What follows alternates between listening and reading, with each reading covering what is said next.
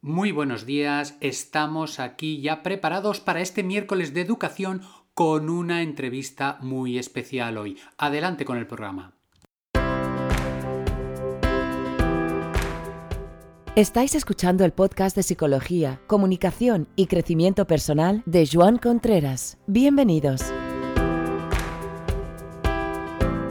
Bienvenidos, bienvenidos a este programa, bienvenidos a Joan Contreras Podcast y hoy tenemos una entrevista. Este podcast, en principio, no es de entrevistas, pero es una de las ideas que me gustaría ir avanzando en ellas. ¿Por qué? Porque los miércoles, ya sabéis que hablo de educación, y me dije a mí mismo, ¿cómo no voy a hacer una entrevista a alguien que está en medio de su educación. Y ahí surgió eh, a quien tengo más cercano, que es mis sobrinos. Se lo dije, hice una propuesta a mis sobrinos que tienen entre 16, 17, 18 años, están acabando o han acabado la educación obligatoria y les propuse de hacerles una pequeña entrevista. Y aquí mi sobrino Uye, que lo tengo aquí delante. Hola Uye, ¿qué tal? ¿Cómo estás? Muy bien, ¿qué tal tú? Pues se, ofreció para hacer la entrevista y esta entrevista tiene unas mm, preguntas muy sencillitas, muy concretas, que quería saber cuál es su opinión para poder compartirla con vosotros de una persona que ha acabado la enseñanza obligatoria, ¿verdad? Yo ya he acabado y estoy haciendo segundo bachillerato en el Celestí Ballera, bueno, con mi prima y bueno, pues a ver, a ver qué me depara. De acuerdo. Entonces, eh, ¿cuál es tu visión, así, de golpe pronto, si te dijéramos la educación obligatoria hasta cuarto de eso, ¿cuál es tu impresión? ¿Qué te queda? Pues es necesaria, un poco aburrida, y bueno, pues es un paso que todo el mundo tiene que hacer, todo el mundo tiene que pasar por ahí y bueno, ¿qué quieres que te diga? Tampoco es la novedad ni es un ¿Te sientes satisfecho de la educación obligada, que obligatoria que has hecho? Satisfecho. ¿Has pues, aprendido algo? Hombre, aprender, claro que he aprendido, lo mínimo. Es que creo que es súper necesario, pero creo que se podría hacer mejor, más ágil y bueno, y la pregunta del millón, ¿crees que los profesores te motivan para que sigas aprendiendo? Al motivar así, hay muchos profesores que me dicen que te tienes que motivar tú solo, que eres tú el que quiere que tienes que, que motivarte, pero sí que hay profesores que intentan incentivarte y bueno, pues que te incentivan a trabajar y bueno, que te apoyan y que te dan consejos y hay muchos profesores que te ayudan y... O sea, tú te has visto ayudado por tus profesores. Sí, quizá en la ESO... Y motivado. Sí. También depende mucho de la confianza del profesor. Hay profesores que son muy cercanos a ti y, ellos te pueden ayudar mucho y motivar. Y hay algunos que son más distantes. Muy bien. Y otra pregunta. Em, ¿Tú crees que los, la educación que has recibido está de acorde con la sociedad? Sí, ¿no? Yo creo que sí. De acuerdo a la sociedad, ¿a qué, te refieres? En el sentido de que está con los tiempos, con las nuevas tecnologías, con lo que se depara en el está, está modernizada, yo creo. Está modernizada. Sí. Muy bien, muy bien. Bueno, quizá hay algunas asignaturas que quizá no tanto, pero... pero Quizás están desfasadas, ¿no? Sí, bueno, castellano. Pero sí, la mayoría sí eh, tienen, tienen un punto moderno y hay asignaturas nuevas que están saliendo que puedes cursar de optativas que están muy bien. Vale, de acuerdo. ¿Tú en qué eres bueno? Yo, bueno, pues bueno, no lo sé, pero me gustan mucho las mates, he sacado buenas notas en ellas, historia también, me ha gustado mucho, me gusta la historia, geografía.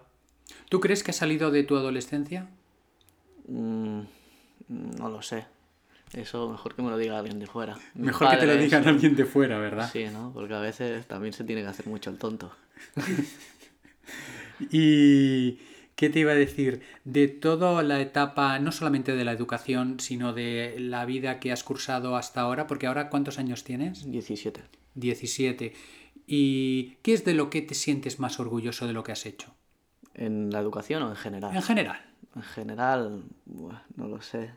Orgulloso, orgulloso, creo que nunca he hecho algo que diga, mira, he hecho no sé qué y no sé cuánto, sino que solo he ido, bueno, pues avanzando en el camino, sin hacer nada muy especial. Entonces, pues no sé, seguir. ¿Tú crees que de alguna manera ah, estás cumpliendo con los objetivos que tú te marcas? Sí, yo creo que sí. ¿Por qué? Porque, bueno, pues mi objetivo siempre ha sido ser bombero. Siempre Bombero. que- bombero, sí, siempre que Ah. he sido bombero. Y bueno, pues estoy estudiando para ello y estudiando por si no puedo hacerlo también. Para tener una alternativa. Claro. ¿Has tenido grandes dificultades en tu educación? Las tuve en primaria. Ah, en primaria. En primaria, sí, yo las tuve en primaria cuando era disléxico. Me, en primero de primaria creo que una profesora me lo dijo. Y después ya fui a psicólogos, a, a logopedas. Sí. Y yo, yo recuerdo la primaria, bueno, la recuerdo así, no la recuerdo muy bien, pero la recuerdo mucho más difícil que la ESO, incluso bachillerato. La primaria más difícil que todo lo demás. Para mí sí. Curioso. pero ya en quinto, sexto, ya, ya me empecé a tirar yo solo. Ajá, ajá. Em, ¿Con qué, qué es lo que más disfrutas ahora? con los deportes en la montaña. Deportes en la montaña. ¿De qué tipo? Pues escalada, correr, andar. Bueno, todo lo que se puede hacer en la montaña lo disfruto. ¿Y cómo ves el futuro? Tu futuro profesional, tu futuro eh, a nivel, pues, esta opción de bombero que has dicho, ¿la ves fácil, la ves accesible, la ves posible, la ves muy difícil y ya te estás buscando otras alternativas? No la veo, la veo asequible, pero creo que para llegar a ser bombero tienen que pasar muchos años aún, que no es algo que pueda hacer cuando acabe bachillerato, que tengo muchos años por delante que, que sé que no podré ser bombero ni empezar a presentarme, porque ya tengo que sacarme el carnet de camión, y para sacarme el carnet de cami- de camión tengo que tener 21 años. Bueno, ya es un, un proceso largo ser bombero, entonces, pues ahora o ir a la universidad o, o hacer algo que me motive como ir a la montaña y estudiar para ir a la montaña. Como podéis oír, eh, Uye, digamos que, hombre, alumno ejemplar no sé, pero aplicado seguro porque sacas buenas notas. Bueno, buenas notas, buenas notas, no sé, tengo, puedo decirlo aquí, un 7 de mediana en primer bachillerato y tampoco es que esté muy aplicado, la verdad. Bueno, pero para sacar un 7 en primero de bachillerato de mediana creo que es bastante esfuerzo el que tienes que hacer. Te voy a hacer una pregunta. ¿Tú ves a los jóvenes, a tus compañeros, sobre todo los de la ESO, muy desfasados o no? ¿O eh, más o menos la gente está aplicada y está por la faena de aprender? La mayoría están aplicados, yo creo. La mayoría aprueba fácilmente, sobre todo la ESO. Y bueno, siempre hay algunos casos especiales, pero bueno, son especiales, pero sí, la mayoría se puede sacar la ESO fácilmente.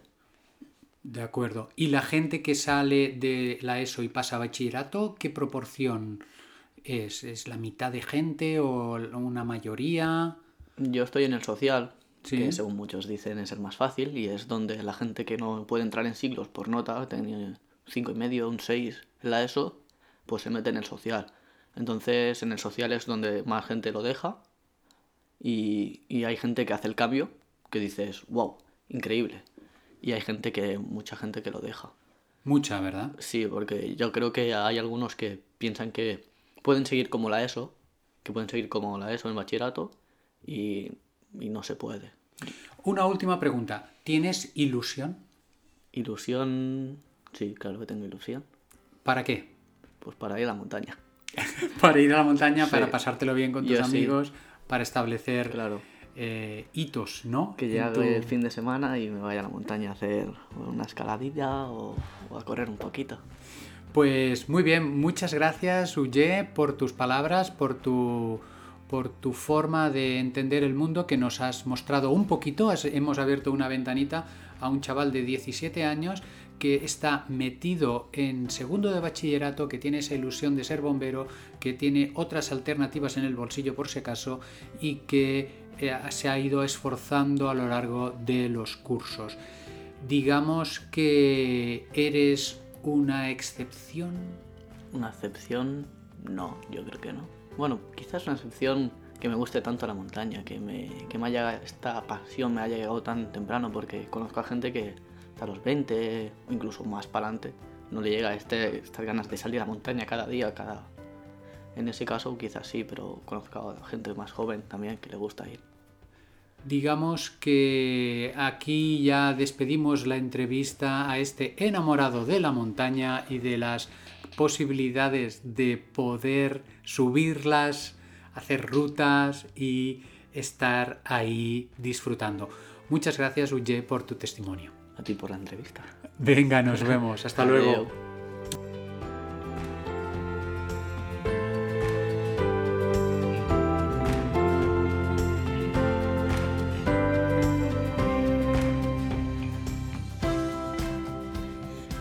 Después de esta entrevista quería haceros una pequeña reflexión simplemente para deciros que qué diferente es el esquema social cuando se habla de la juventud, cuando se habla de eh, los adolescentes, cuando se habla así en general, que se puede poner una etiqueta no negativa, pero sí como qué desastre o qué difícil.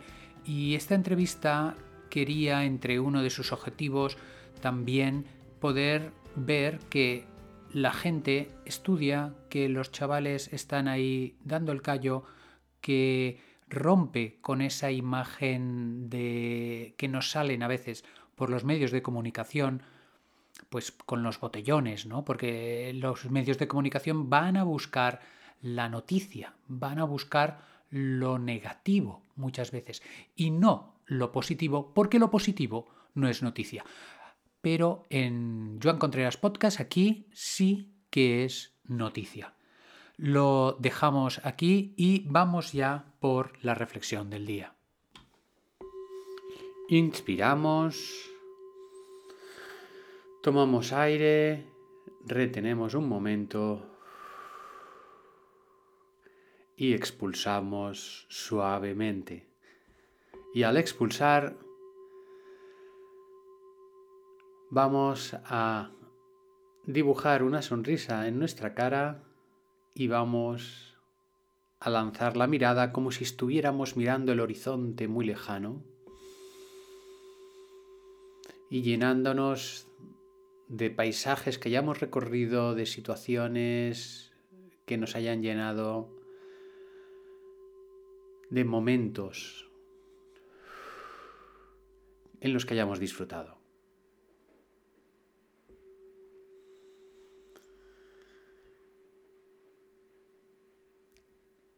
Hasta el próximo programa.